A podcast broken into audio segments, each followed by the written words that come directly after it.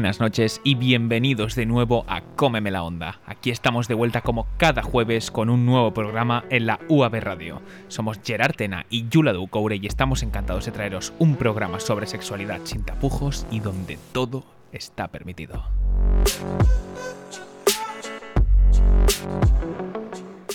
Eso es, un programa sobre sexo hecho por jóvenes para jóvenes. Quedaos con nosotros si queréis conocer todo sobre la mutilación genital femenina.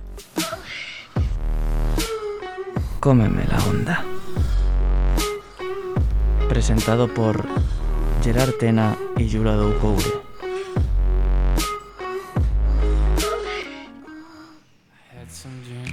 Buenas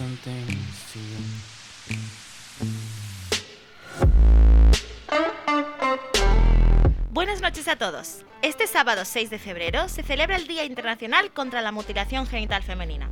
Y por eso mismo hemos dedicado este programa para dar visibilidad a la lucha contra esta práctica. Os avisamos de que en el programa de hoy habrán testimonios reales que pueden conmover y afectar a vuestra sensibilidad. Lamentablemente a día de hoy sigue practicándose esta mutilación a millones de niñas cada año. Hoy hablaremos de qué es la mutilación genital femenina, cómo afecta a las víctimas y cómo la Fundación WASU UAB, una de muchas, lucha para erradicarla.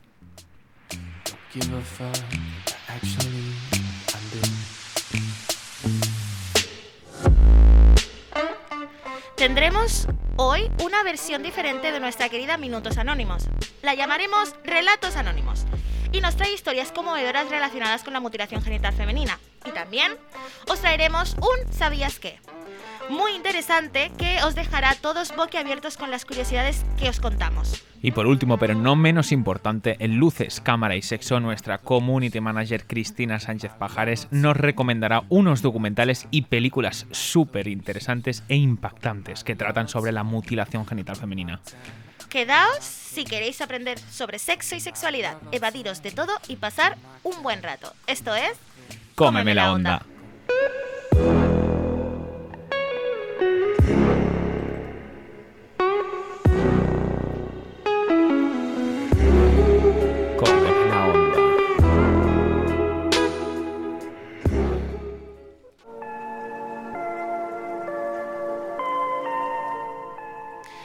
Buenas noches a todos. Empezamos.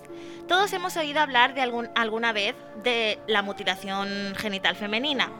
Pero para quien no lo sepa, la mutilación genital femenina hace referencia a todos los procedimientos en que se practica la separación parcial o total de los genitales externos femeninos por motivos no médicos. Esta mutilación se realiza por personas que tienen un rol tradicional de circuncidar o atender al parto, dentro de una comunidad determinada. Incluso en estas comunidades, los proveedores de asistencia sanitaria practican esta mutilación con la creencia errónea de que el procedimiento es más seguro si se realiza en condiciones medicalizadas. Por regla general, la mutilación genital femenina se practica eh, casi siempre en menores y constituye una violación de los derechos del niño. Esta perjudicial práctica tradicional, según la OMS, se practica de tres formas diferentes. Hay quien separa parcial o totalmente glandes del clítoris o el capuchón del clítoris, que es la piel que rodea el glande. Luego hay la separación parcial o total del glande del clítoris y los labios menores, a veces con o sin escisión de los labios mayores. Y por último, hay comunidades que practican a la a menudo denominada infibulación, que es el estrechamiento de la abertura vaginal cortando y recolocando los labios menores o mayores, a veces, en este caso, cosiéndolos. En este último caso, a menudo hay que practicar después una desinfibulación para abrir la abertura vaginal sellada para hacer posible el coito o facilitar el parto. La mutilación genital femenina no aporta ningún beneficio para la salud, ni para las mujeres ni para las niñas que son sometidas a la operación. Los riesgos para la salud aumentan según la gravedad del procedimiento y por tanto de la cantidad del tejido dañado. Y las consecuencias de esta práctica son inmediatas, pero también hay secuelas a largo plazo. Según la OMS, después de una operación así, las personas que han sufrido una mutilación genital suelen experimentar dolores intensos, hemorragias, problemas urinarios, fiebre e infecciones e incluso, si no se trata a tiempo, la muerte. Las consecuencias a largo plazo pueden ir desde problemas vaginales y sexuales, como coito doloroso, complicaciones en el parto o infecciones urinarias, como trastornos psicológicos eh, pues tendríamos depresión, ansiedad y estrés postraumático. Así es, pero, pero Yula, ¿qué lleva a las comunidades o familias del sur global a practicar la mutilación genital femenina? Esta es una pregunta que no tiene una respuesta sencilla. Los motivos de esta práctica difieren de una región a otra y de una época a otra, aunque siempre, siempre van relacionados con factores socioculturales vinculados a las familias o a las comunidades. Sí, en algunas regiones la mutilación se considera una norma social, rara vez cuestionada. A veces se considera parte necesaria de la crianza de la niña como una forma de prepararla para la vida adulta y el matrimonio. También a menudo responde a la concepción de que de esta forma uno se asegura la virginidad antes del matrimonio y una forma de mantener una conducta sexual aceptable. Hay la creencia de que la mutilación ayuda a reducir el líbido de la mujer y así le es más fácil resistir la tentación de relaciones extraconyugales. Estas ideas van asociadas a modelos culturales de feminidad y recato en la que las, la- eh, las niñas son puras y hermosas cuando se eliminan las partes impuras o no femeninas de sus cuerpos. Eso es, a través de esa mutilación genital femenina de la que hablamos, en algunas comunidades esta se ha fortalecido por ser una práctica cultural o a veces religiosa y las estructurales, bueno, y las estructuras locales de poder y autoridad han ayudado a mantenerlo. En general, según el último estudio de la OMS sobre la mutilación genital femenina, esta es una práctica que a lo largo de tres décadas ha sufrido una disminución considerable de casos. Aún así, no todos los países han tenido el mismo progreso y el paso del decrecimiento ha sido desigual, por llamarlo de alguna manera. Esto, esto nos lleva a mm, querer saber cómo es la- está la situación internacional. Desde 1997 se han hecho grandes esfuerzos para luchar en contra de la mutilación genital femenina a través de la investigación, del trabajo del- con las comunidades y del cambio de las políticas públicas. Órganos nacionales e internacionales han sumado esfuerzos para promover el abandono de esta pra- eh, tradicional em, práctica que es súper pre- eh, pre- perjudicial. Sí. ¿no? Algunas de las acciones que se han eh, puesto sobre la mesa han sido las creaciones de organismos internacionales de seguimiento, adopción de resoluciones que condenan la práctica, ordenamientos legislativos y creciente apoyo político de la eliminación de la mutilación en 26 países de África y Oriente Medio. Así es, Yula, y ahora atenta porque queremos hablaros del papel de las organizaciones que luchan para erradicar la mutilación genital femenina. Hablamos de una de ellas ahora mismo, la Fundación UASU UAB es una organización científica de ámbito internacional albergada por la Universidad Autónoma de Barcelona que actúa para la prevención de las prácticas tradicionales perjudiciales, con especial foco en la mutilación genital femenina, el cuidado de sus consecuencias y el acompañamiento de las mujeres y niñas que la sufren. Trabajan a través de la investigación antropológica y médica aplicada a la transferencia del conocimiento y qué necesarias son fundaciones como esta. Exacto, esta fundación eh, en concreto nace de las historias de muchas mujeres y niñas y la convicción de que sus derechos deben ser respetados. Así es. Y su objetivo principal es mejorar las condiciones de vida de mujeres y niñas, reconociendo su derecho a la integridad y libertad personal en, condi- en condición de la igualdad Por otro lado, en Cataluña, la Fundación Guasú UAB asesora eh, para la prevención de la mutilación genital femenina a los ayuntamientos de Barcelona, Badalona, Santa Coloma, Mataró y Sabadell, a través de convenios de colaboración. La misión, bueno, la misión principal de WASU es diseñar e implementar una metodología científica y transferir conocimiento para promover transformaciones sociales positivas respecto a la salud y los derechos sexuales y reproductivos. Y su lema es empoderar desde el conocimiento. Qué bonito. Y muy bonito, sí. Mm. Wasu ha trabajado conjuntamente durante años con el gobierno y la Universidad de Gambia eh, para prohibir la mutilación genital femenina. En 2016 se aprobó al fin la ley contra la ablación en, en- en Gambia. Este es- esto supuso un hecho científico de renombre internacional, ya que las investigaciones realizadas por la Fundación WASU UAB, con el apoyo de la obra social La Caixa, en Gambia hicieron posible la promulgación de esta ley, habiendo demostrado científicamente que la mutilación genital femenina es perjudicial para la salud. Así es, también supuso un gran logro para otras organizaciones, para otras ONGs en un país que había luchado efectivamente, perdón, activamente contra ellas. Fue un paso histórico para la, para la erradicación de una práctica ancestral que afectaba a más de del 75% de las mujeres y niñas del país. Y aún toma más relevancia teniendo en cuenta que hacía 15 años antes de aprobar la ley, el gobierno gambiano prohibió cualquier trabajo de sensibilización sobre las mutilaciones genitales femeninas, como respuesta a la agresividad con que se estaba enfocando el tema por parte de algunas ONGs. Ese es un hecho histórico, porque yo tengo familia de Gambia y a mí eso me, encantó. O sea, simplemente el hecho de, de que este país por fin decidiese que eso obviamente estaba mal, pero que no mirase hacia otro lado, ¿no? Eso es lo em, importante. no mirar hacia otro lado como si las cosas no pasaran, cuando realmente sí que están pasando. Y también, por otro lado, hace unos meses, concretamente este pasado noviembre, UASU publicó un estudio en el que se decía que aproximadamente 3.600 niñas en España están en riesgo de sufrir mutilación genital un 5% más que hace cuatro años. Según la fundación, se desconoce el número exacto de menores que realmente lo han sufrido, pero aseguran de que es prácticamente imposible que se, practique en territorio español. Es decir, cuando viajan con sus familias a sus países de origen, ¿no? Además, el riesgo de verse sometida a esta práctica no es igual en todas las ciudades españolas. De hecho, hay grandes diferencias entre regiones. Barcelona es la provincia con el número de niñas en riesgo más elevado de España. O sea, Según... aquí. Sí, aquí, aquí mismo. Según Adriana Kaplan, la directora de UASU UAB, es vital que la atención primaria se centre en la tarea preventiva y más allá de hacer un control, se debe establecer una buena relación con la familia en cuestión para concienciar de los peligros de esta práctica a través de la confianza y el respeto. Los profesionales deben saber acompañar a estas mujeres en ese descubrimiento de un engaño y una traición al que han sido sometidas por parte de sus madres y abuelas. Los numerosos estudios y las investigaciones de las universidades y las fundaciones concluyen que los pilares más importantes para la prevención son la educación, la divulgación, la protección a las víctimas y el compromiso social y político allí donde hay más riesgo. Sí, y la Fundación asegura que todavía hay trabajo que hacer para llegar a todos los profesionales de la salud, sensibilizar a los líderes comunitarios y poder evaluar tanto el impacto como la visión de nuevas tendencias emergentes. La finalidad es la que es la de conseguir que se reconozca la mutilación genital femenina como un problema de salud pública en el país y que por tanto profesionales de la salud, parteras tradicionales y líderes de eh, comunitarios sean los y las promotoras para las, eh, la prevención de la práctica y agentes de salud formados en la atención de las consecuencias de la mutilación.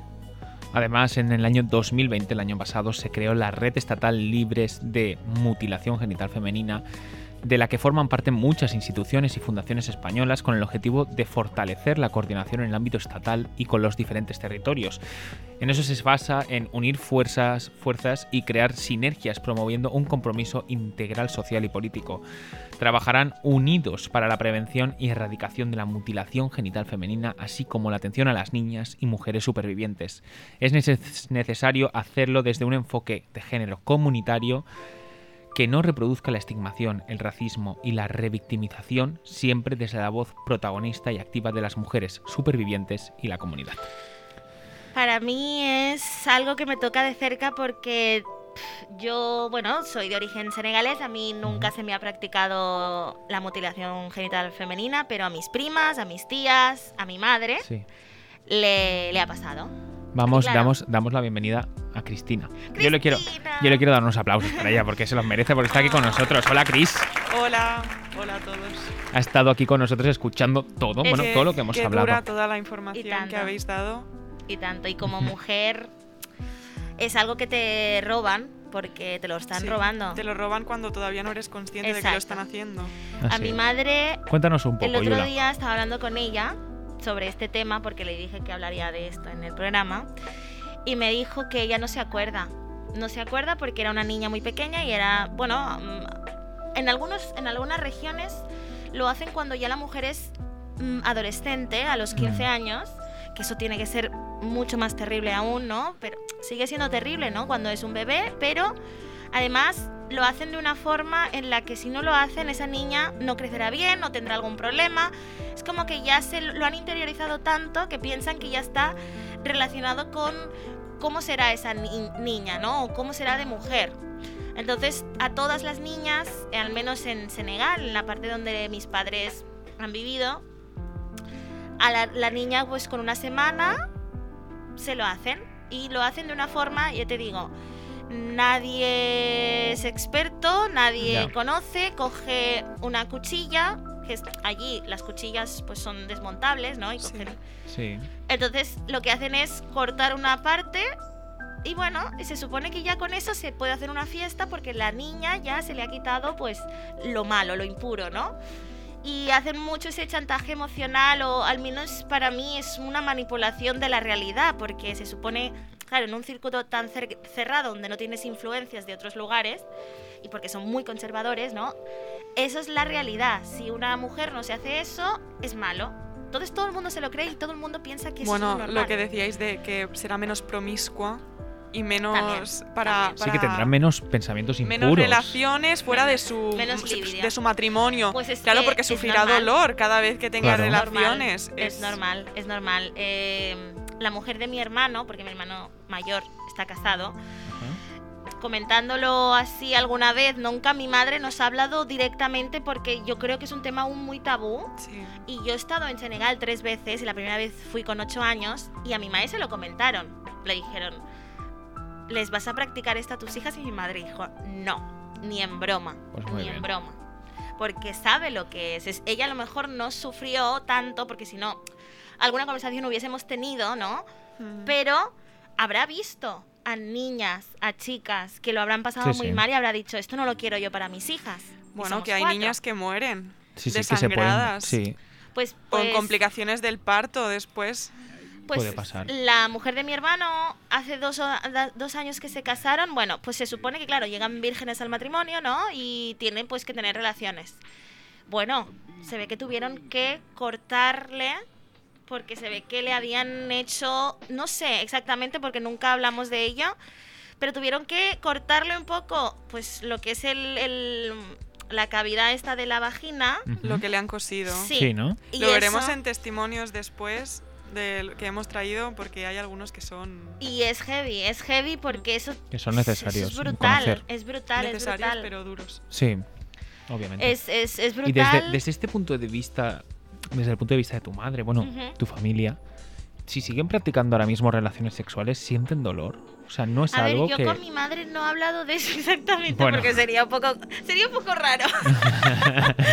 Pero yo creo que no. En, en muchos casos, y por eso se sigue practicando en muchas regiones, se supone que lo hacen de tal forma en la que se sufre al principio cuando te lo hacen que eres un bebé y luego se supone que ya no. Hay casos en los que se complica y en los que hay dolor y hay que hacer, yo qué sé, y, eh, tienen, yo qué sé, como lo que hemos dicho, ¿no? Eh, infecciones urinarias, dolor en el...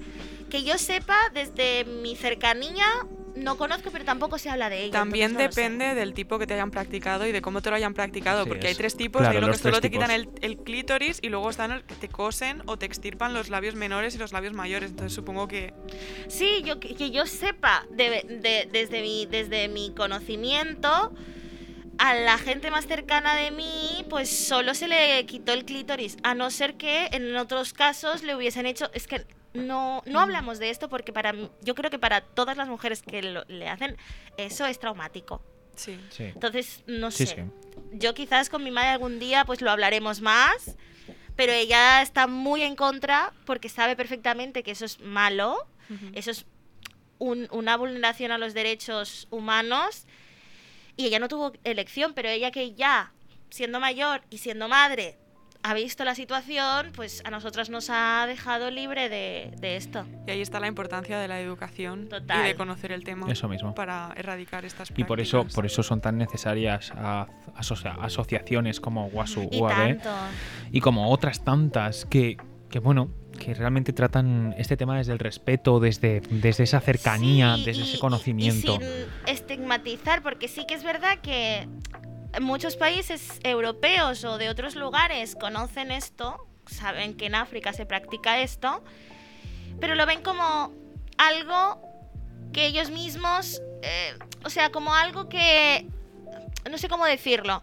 estigmatizar. bueno, que realmente Bueno, pues ellos lo hacen así y bueno, no, no es una forma aceptable de vida para mí. Sí. ¿Vale? O sea, es decir, está bien que vengan fundaciones y que hagan cosas y que el mismo país intente erradicarlo, pero esto viene de que sea, en algún momento se ha entendido que eso es algo normal. ¿En qué momento se considera esto una práctica tradicional que se tiene creo que, seguir en este sentido son países que desde aquí, al menos desde Europa, se ven tan lejos.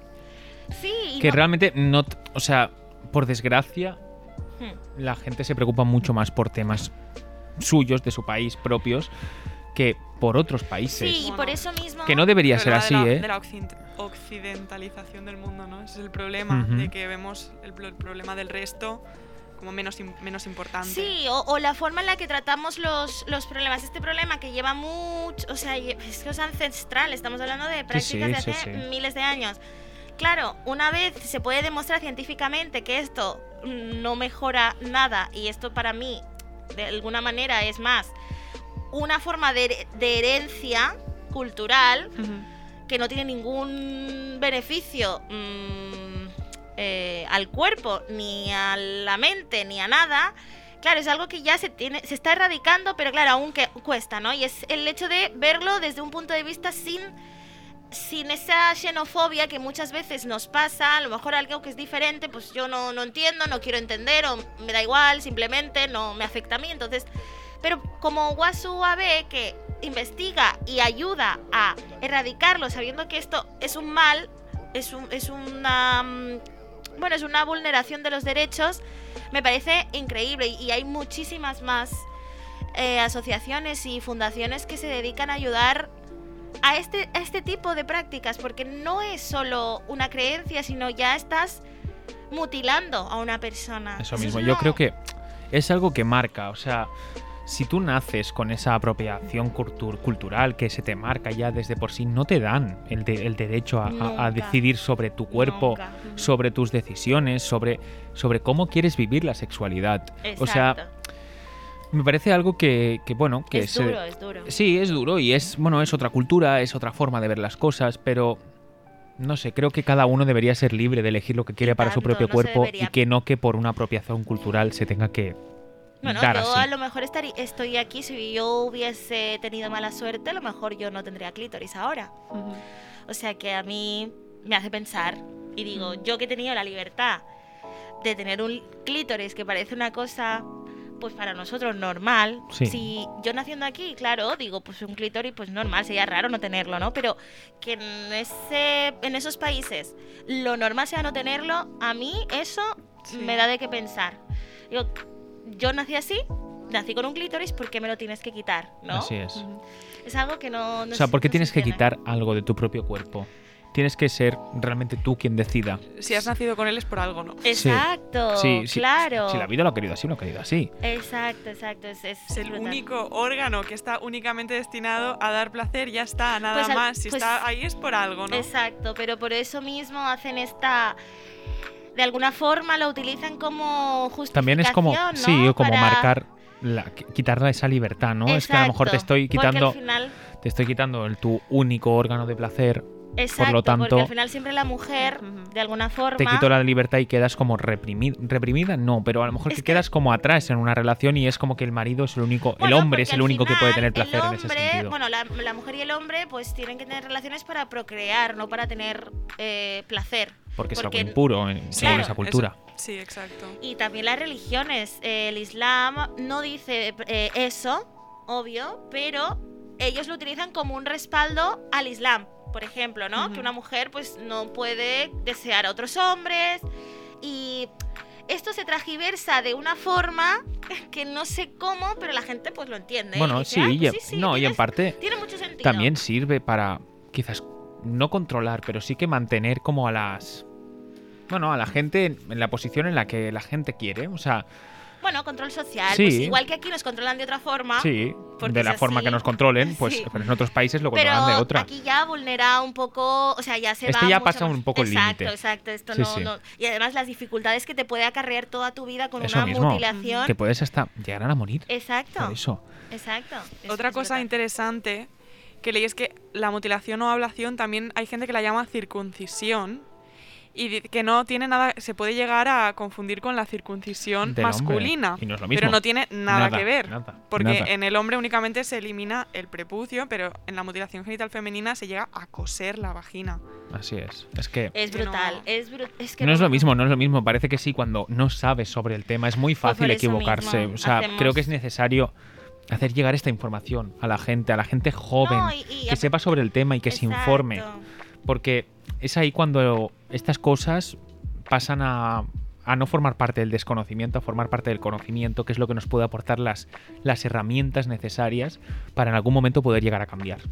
No, igual que, que lo que dice Guasu, ¿no? Empoderar desde el conocimiento. O sea, si uno no conoce, no, no, no puede hacer nada, ¿no? Y por eso cada vez hay más países que eh, promulgan esta ley en contra de la, de la eh, mutilación genital y están haciendo grandes cambios y esto ya, ya no se puede hacer pues como antes, ¿no? En masa, porque nacían, yo qué sé, cinco niñas la misma semana, pues a las cinco con la misma cuchilla. ¿Sabes lo que te quiero decir? O sea, eso era para mí una forma de masacrar un poco la integridad de las mujeres. Bueno, pues... Gracias por este debate, gracias por tu experiencia, Yula, por, bueno, por esa gente que tenés cerca y, por, por, hacernos llegar a nosotros y a, los oyentes todo mm. esto, porque qué necesario es. Bueno, continuamos con el programa, continuamos con la segunda parte de Cómeme la Onda, así que quedaos con nosotros si queréis aprender un poco más sobre esta mutilación genital femenina y saber un poco más allá, de forma testimonial, de, de qué se trata. Quedaos con nosotros.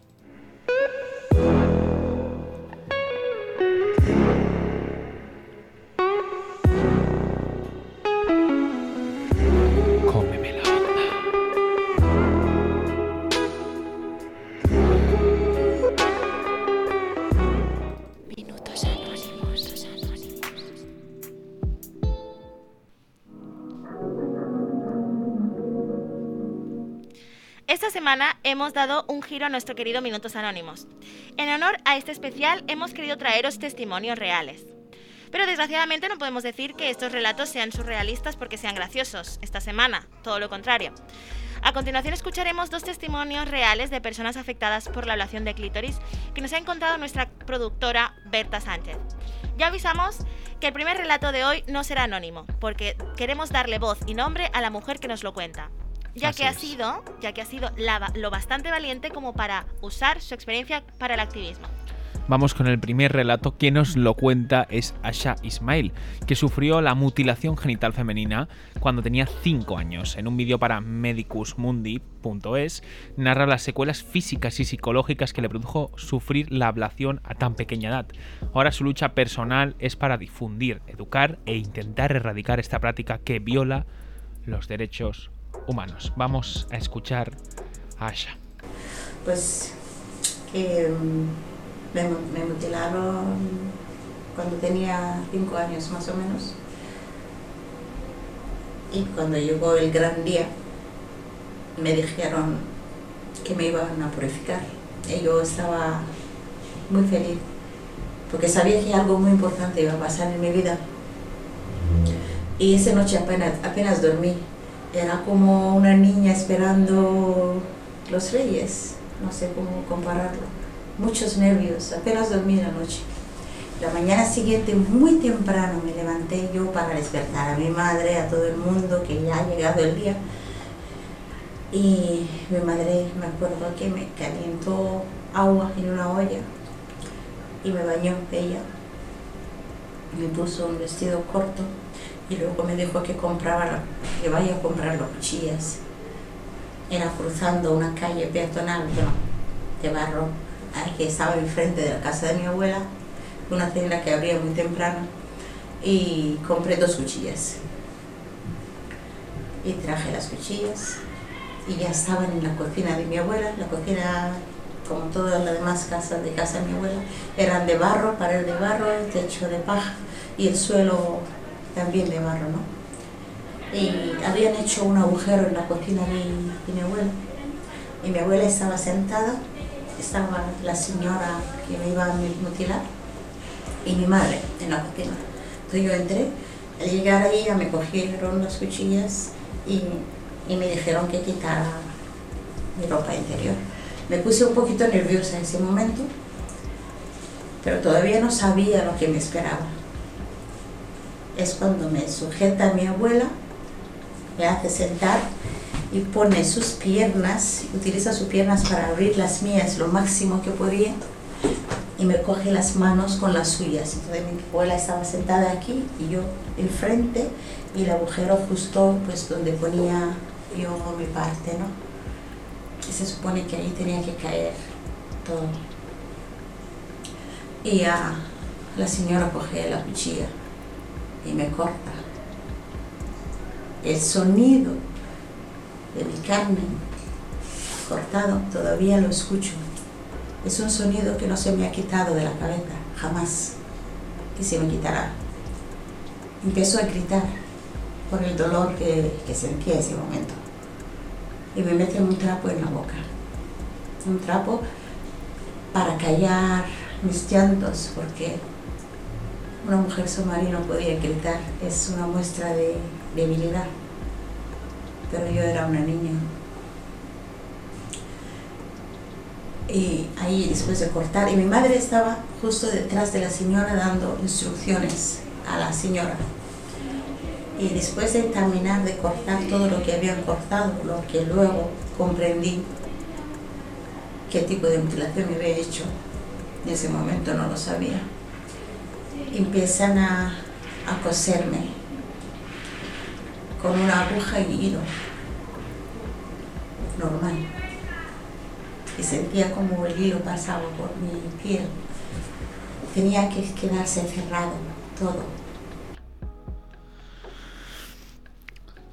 Bueno. No sé. Hay poco que decir, ¿no? Sí. dicho todo. Ya tenemos, hemos tenido aquí a Yula emocionada. yo siento que esta historia se le ha, le ha, pasado a tantas, tantas y tantas mujeres. O sea, es. Sí. 2030 se cumplirán 90 millones de mujeres. Wow. Es brutal. Es que es muy, es muy, es muy heavy. No sé, yo creo que es algo, bueno, es que lo dice la historia, así como tal. Es increíble, es increíble como lo cuenta porque tiene mucha valentía. Sí, mucha. Porque ha contado muchos detalles. A una niña de 5 años que no tiene ni idea de lo que le están haciendo. No, y que, me parecía muy fuerte eso que decía de, bueno, es como si fuese el día de Reyes, ¿sabes? Me voy a dormir porque me dicen, mañana pasa algo importante. Porque claro. Imagínate despertarte al día siguiente y que, y que pase esto. Dios mío. Bueno, bueno pues, vamos, vamos, vamos con el segundo relato, Yula. Sí, está, está costando, ¿eh? Sí, vamos, vamos a seguir, venga. Vale, el segundo relato nos aporta otra perspectiva, una que quizás parece inexistente o por lo menos menos habitual de escuchar, pero no es el caso. Esta es la visión de un hombre nigeriano que defiende la ablación de la práctica, en este caso, eh, por eso sí que protege su identidad porque sus creencias podrían costarle el repudio de su comunidad. En el documental de Alba Fernández Valle, donde cuenta este testimonio, le han llamado... Libertad, ¿no? Libertad, sí. le han llamado libertad. Eh, escuchamos ahora a este hombre eh, nigeriano de 42 años, quien ofrece su opinión sobre la ablación que se realiza en su país de origen. Vamos, a, escucharlo, vamos a escucharlo a ver cómo suena este, este hombre. Familias africanas realizan la mutilación genital femenina porque según su cultura hay distintas razones dependiendo de la etnia. Significa pureza de la niña mujer. Para ellos es una manera de iniciar la niña a edad adolescente. En otras etnias significa que la mujer puede completar el matrimonio. Es decir, una vez que se casa, antes de consumar el matrimonio, es el marido el que inicia el corte y luego la anciana de la tribu o etnia quien la termina, devolviéndole a la mujer al marido como mujer preparada para el matrimonio. Es muy habitual que una mujer o niña que no ha pasado por ello acaba siendo repudiada o apartada de la etnia. A no ser pura, no merece ser parte de ellos. Sí, en mi familia se ha practicado desde siempre. Mi madre lo está, mi abuela lo estuvo, hasta mi hermana se lo ha realizado a su hija. No, yo no. Entiendo las complicaciones y las dificultades que eso lleva. Además, yo ahora resido en España. Aquí tenéis otra perspectiva y me ha enseñado a ver la gravedad del asunto. Para mí, mi hija es pura y sin tener que hacerla pasar por lo que pasó su madre. Significa pureza. Pero nadie habla de dolor por el que pasan las niñas o las mujeres, las infecciones o las muertes que hay debido a ello. Si ella quiere, el día de mañana es decisión suya. No, la región no tiene nada que ver con las creencias y las tradiciones de casa, tribu o etnia. Como bien comenté antes, es pureza. Para nosotros la pureza es lo mejor que puede tener una mujer. Casarse con una mujer pura es ser un hombre feliz, honrado. Al menos en nuestro caso la región no tiene nada que ver. Que ojalá pudieran ver lo que yo veo. Realmente no si significa pureza o no. Es lo que nos han enseñado. Pero es peligroso para las personas que amamos, nuestras hijas o nuestras mujeres. Ese dolor, esas infecciones o el peligro de muerte. Yo quiero a mi familia, no quiero perderlo. Creo que por eso merece la pena pensarlo antes que hacerlo. Mira, desde aquí quiero enviar un aplauso. Porque de verdad, o sea, lo necesito, lo necesito.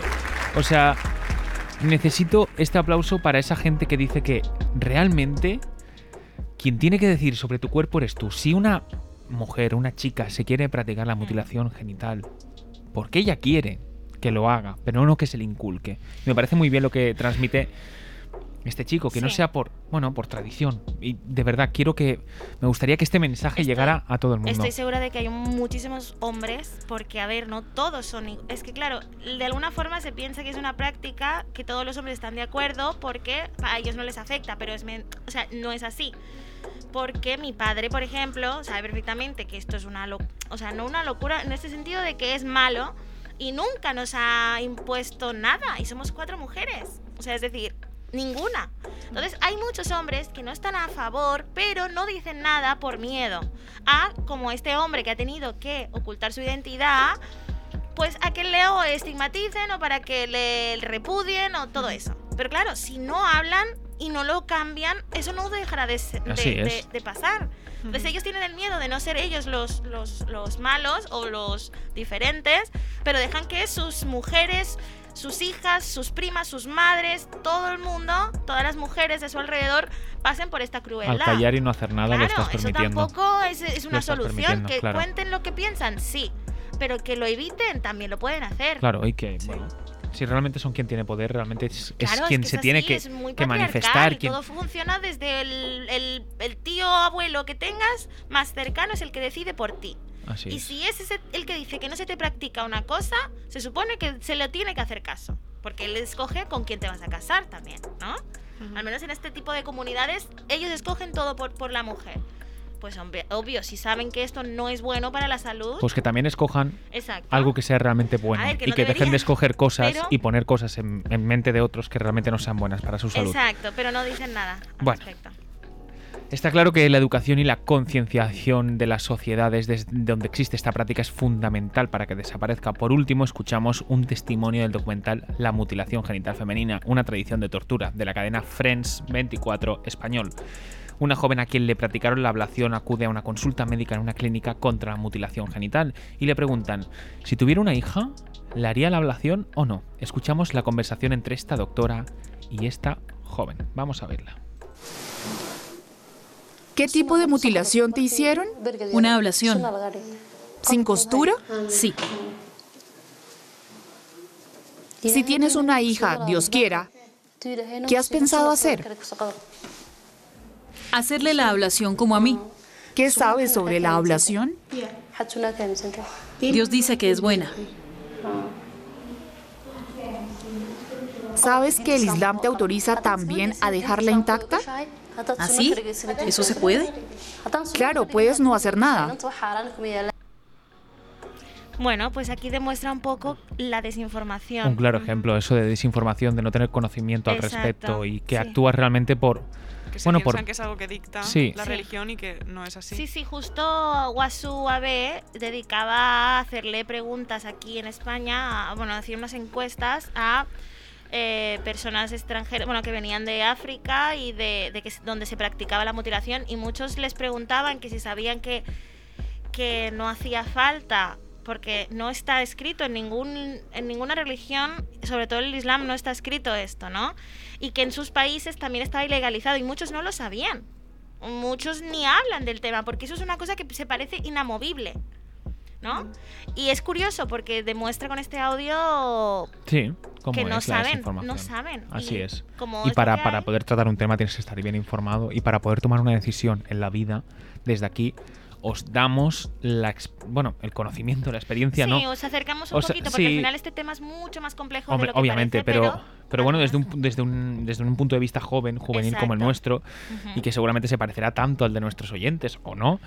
os acercamos, bueno, esto para que, y os, y os, aconsejamos que realmente si queréis tomar una decisión de la, en la vida, os informéis antes, para, para saber a qué puede afectar, qué puede pasar, qué no puede pasar y qué puede conllevar esa decisión. Y no estigmatizar, eso es importante, hay que saber respetar. Y hasta aquí el Relatos Anónimos de hoy. Es muy impactante para mí, para todos mis compañeros, estoy segura, eh, escuchar estas historias tan, tan tiernas, tan, tan reales y tan, verdaderas, eh, pero era necesario daros esta visión.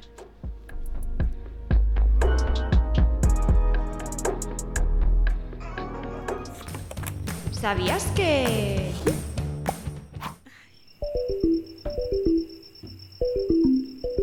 Bienvenidos a este Sabías que, donde dejamos de creernos unos expertos del sexo y de todos los temas que lo envuelven para convertirnos en simples alumnos con muchísimo que aprender. Incluso los más sabiondos os sorprenderéis de la mayoría de cosas que no conocéis sobre el tema de hoy, sobre la mutilación genital femenina. Escucha con atención. Empezamos.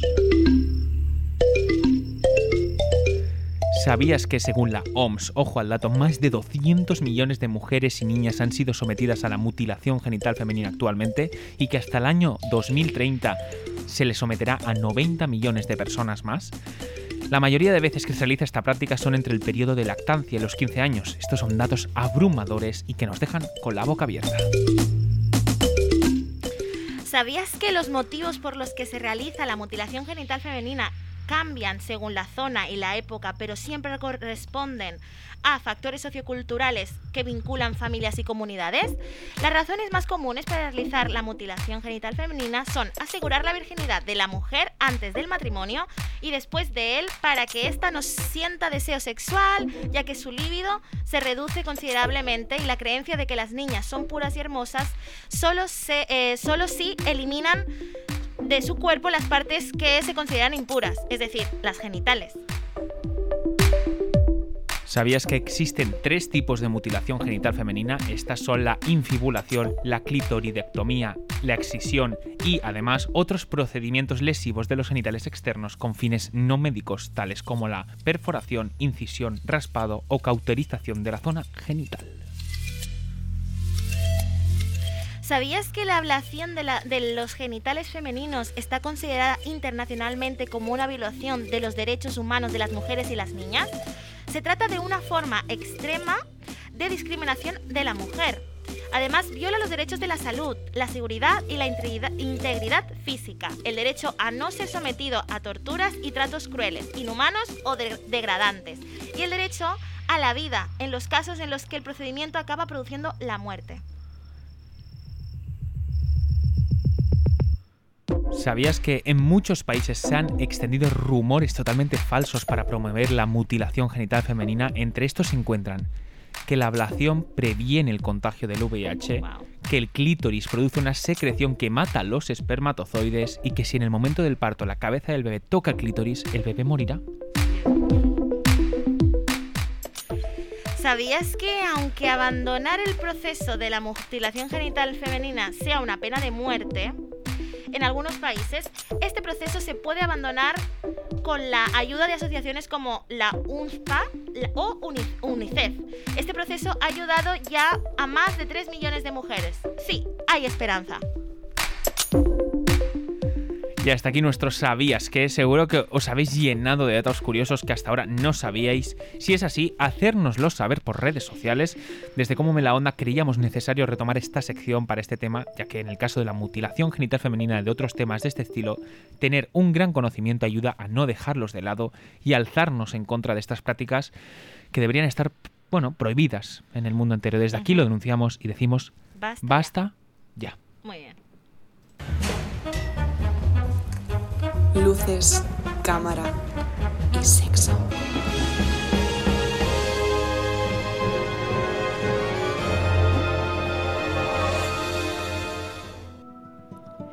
Hola, una semana más. Hola, Cris. Sabemos lo mucho que os gustan nuestras recreaciones de luces, cámara, sexo, pero esta semana os traemos algo muy especial.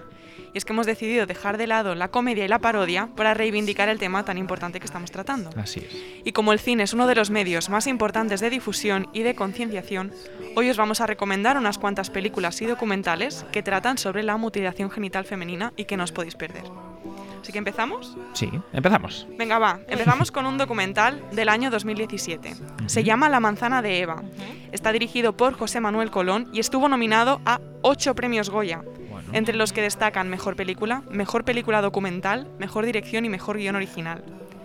Este documental recoge testimonios e historias de superación de mujeres que han sufrido mutilación genital femenina y destaca especialmente las historias de 40 niñas de Kenia que escaparon en el último momento, como es el ejemplo de la historia de Silvia, una niña de 10 años que iba a ser mutilada a petición de su padre para ser casada después con un hombre de 63 años. Ahora os ponemos un fragmento del tráiler de este documental.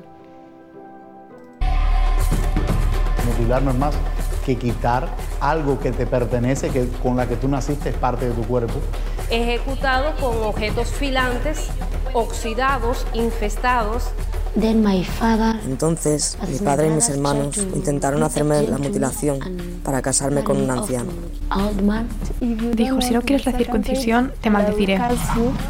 Y ellas son las que dicen no, son las que cambian el mundo.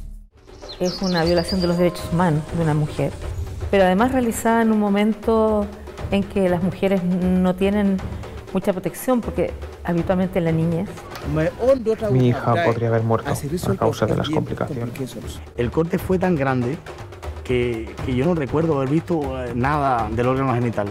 Era un hueco lo que tenía. Ahí no había nada, es como que, que corten una pierna. Y la señora empezó a cortar.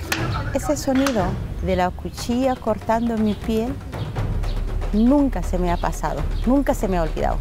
Nos queda ganar la guerra y lo vamos a conseguir.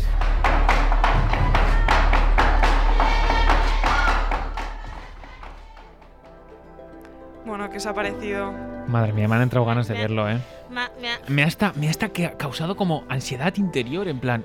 Dios este mío, lo qué tenéis, Lo tenéis disponible en Netflix, este documental. no os lo podéis perder porque es increíble y todos los testimonios. Gracias, Chris, por esta primera recomendación, de verdad. Os... Yo la veré. O sea, estoy muy segurísima de que la, de que la veré. Pero tengo, necesito tiempo para. Sí, sí, sí. Sí, es complicado asimilar todo esto y es complicado verlo, mm. yo creo. Y, bueno, es que es complicado, pero es necesario. Vamos con Seguimos con más. Ahora vamos un poco más atrás en el tiempo, al año 2006, en que se estrenó el documental No con mi hija, del director Valentín Turn. En este documental, tres mujeres de Inglaterra, Alemania y Francia reviven el día en que fueron mutiladas y las consecuencias físicas de esta práctica. Así que vamos con el fragmento. Recuerdo que le pregunté a mi tía, ¿por qué les dejas que me hagan esto? Ayúdame, tía, ayúdame. No entendí por qué volvió la cabeza. Primero me cortaron el clítoris y luego los labios menores. Yo chillé y chillé y en un momento determinado paré porque me di cuenta de que gritando no conseguía nada. Dejé de resistirme y entonces todo lo que vi fue sangre. En realidad lo cortan todo, todo el clítoris. Luego cosen la vagina, algo que ni siquiera en nuestra religión, el Islam, está permitido. El Islam dice que no puedes hacer eso, que solo puedes cortar un pequeño trozo de carne, como dicta la suna, y nada más. Pero ellos cortan mucho más, porque para ellos es más importante la tradición que la religión. Es horrible. Con la primera incisión tienes estallidos en la cabeza. El dolor que sientes es indescriptible.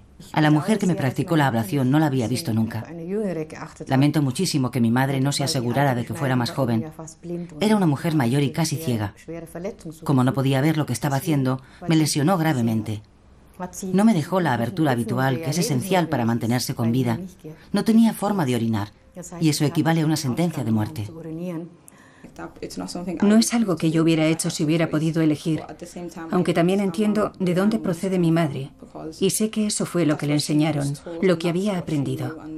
Seguramente lo consideraba normal y bueno para mí. Se dice que las mujeres que no han sido mutiladas son impuras, o que su clítoris actúa como una espina envenenada matando a todos sus hijos varones. Existen muchos prejuicios. Es impactante. Es, increíble la valentía de estas mujeres por hablar tan abiertamente sobre, el, sobre el tema. Pero es que es una cosa que pocas tienen la oportunidad de hacer, porque si pudiesen hablar todas, todas las que están allí, hablarían muchas más. una de las mujeres también comentaba que son, era nacida en Inglaterra y se lo practicaron, como decíamos antes, en unas vacaciones familiares. Cuando tenía seis años en Somalia. Madre mía. Bueno. Este también lo tenéis disponible en YouTube. O sea que también es accesible fácilmente a todo el mundo. Genial, Chris. Yo creo que sí. Habrá que verlos todos este fin de. Yo creo que habrá que coger un maratón de esto y. No sé yo, eh. Yo, me, yo mm, llorera. Es que no sabéis, no sabéis cómo está Yula ahora mismo. Está, está muy afectada, de verdad, desde aquí. Desde aquí, bueno, son cosas que afectan mucho. Sí, es complicado. Y más si te toca tan de cerca como a ti, Yula. Vamos con el siguiente, Chris, venga. El siguiente documental se titula Womanhood, es del año 2018 y su directora es Beryl Magoko, que de niña sufrió mutilación genital femenina y años después descubrió la cirugía de reconstrucción. A lo largo del documental aborda el dilema y los miedos de someterse a esta cirugía, con preguntas como ¿estaré cometiendo otro error? ¿Estoy lista para enfrentarme a mi trauma? Así que vamos con el fragmento. ¿Has oído hablar de la reconstrucción femenina? Claro, pero, pero nunca he sentido la necesidad. Um, Porque para mí me resulta imposible imaginar que alguien me toque allí.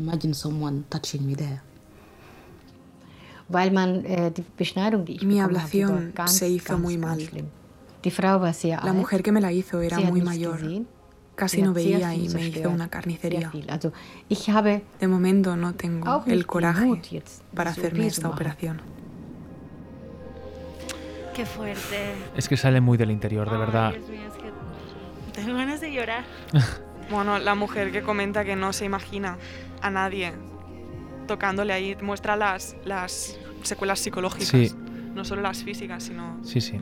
Bueno, y temas como este que te dejan, te dejan la piel de gallina. O sea, basta. Pues preparaos para la siguiente, porque por último, pero no menos importante, a ver qué nos traes. Esta recomendación no es un documental, sino una película ficcionada basada en hechos reales. Se titula Flor del Desierto, es de 2009, de la directora Sherry Horman, y muestra la vida de Waris Diri, una modelo, escritora y activista en la lucha contra la mutilación genital femenina. Fue embajadora de la ONU desde 1997 a 2003 y en 2002 fundó su propia organización, la What is Diri Foundation para luchar contra la mutilación genital femenina. Os dejamos con un fragmento de la película en el que se representa un discurso de la activista que dio en 1997 frente a las Naciones Unidas. Amo a mi madre. Amo a mi familia. Y amo África.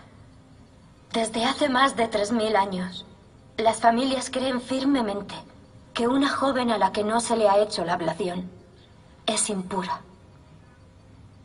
Porque lo que tenemos entre las piernas es impuro. Y debe ser estirpado. Y cerrado después. Como prueba de virginidad y virtud. La noche de bodas, el marido coge una cuchilla o una navaja y corta antes de penetrar por la fuerza a su esposa. Si no se hace la ablación a una mujer, no se casa. Y por consiguiente es expulsada de su aldea y se la trata como a una puta. Esta práctica continúa a pesar de que no figura en el Corán. Es bien sabido que, a consecuencia de esta mutilación, las mujeres se enferman psicológica y físicamente para el resto de sus vidas. Yo sobreviví, pero dos de mis hermanas no. Sofía murió desangrada, después de ser mutilada, y Amina falleció en el parto con el bebé aún en su vientre. ¿Hasta qué punto se fortalecería nuestro continente si un ritual tan salvaje fuera abolido? Cuando era una niña, decía que no quería ser mujer. ¿Para qué cuando sufres tanto dolor y eres tan desdichada? Pero ahora que he madurado, estoy orgullosa de ser lo que soy. Por el bien de todos nosotros. Intentemos cambiar lo que significa ser una mujer. Es brutal. Yo con este discurso no puedo, ya está. Bravo. Acabamos Yo solo quiero aplaudir ese, ese final de ese discurso Estoy de verdad. tan orgullosa de las mujeres tan fuertes y valientes que hay por todo el mundo. No solo, joder, no solo eh, las que han sufrido mutilación genital femenina, todas las que están luchando para defenderse con uñas y dientes y ayudar a las nuevas generaciones de mujeres para que sigan siendo fuertes y no pierdan esa, bueno, al final, ¿no? Nunca dejas de querer luchar para sobrevivir, ¿no? Pero estoy tan orgullosa de las mujeres así. Sí. Qué bonito, Yula. Qué bonito, de verdad. O sea, es que te voy a mandar los aplausos. Estoy llorando, te lo ¿eh? juro.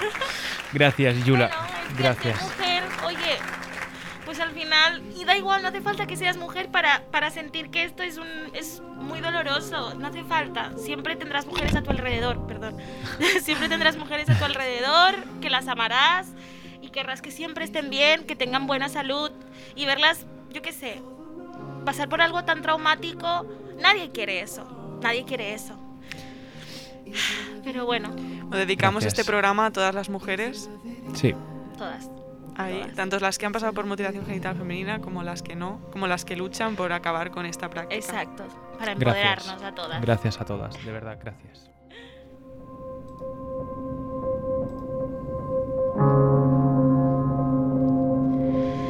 Bueno, ha llegado la hora de despedir el programa. Estoy muy, muy agradecida con mis compañeros por este súper programa que creo que es la primera vez que hablo de esto así, de esta Mm. forma. Gracias, Yula. Y creo que todos estamos emocionados y creemos que, bueno, todos los que nos estéis escuchando también habréis, eh, nos habréis entendido y habréis sabido la, la- la- bueno, la importancia de hablar sobre este tema, ¿no?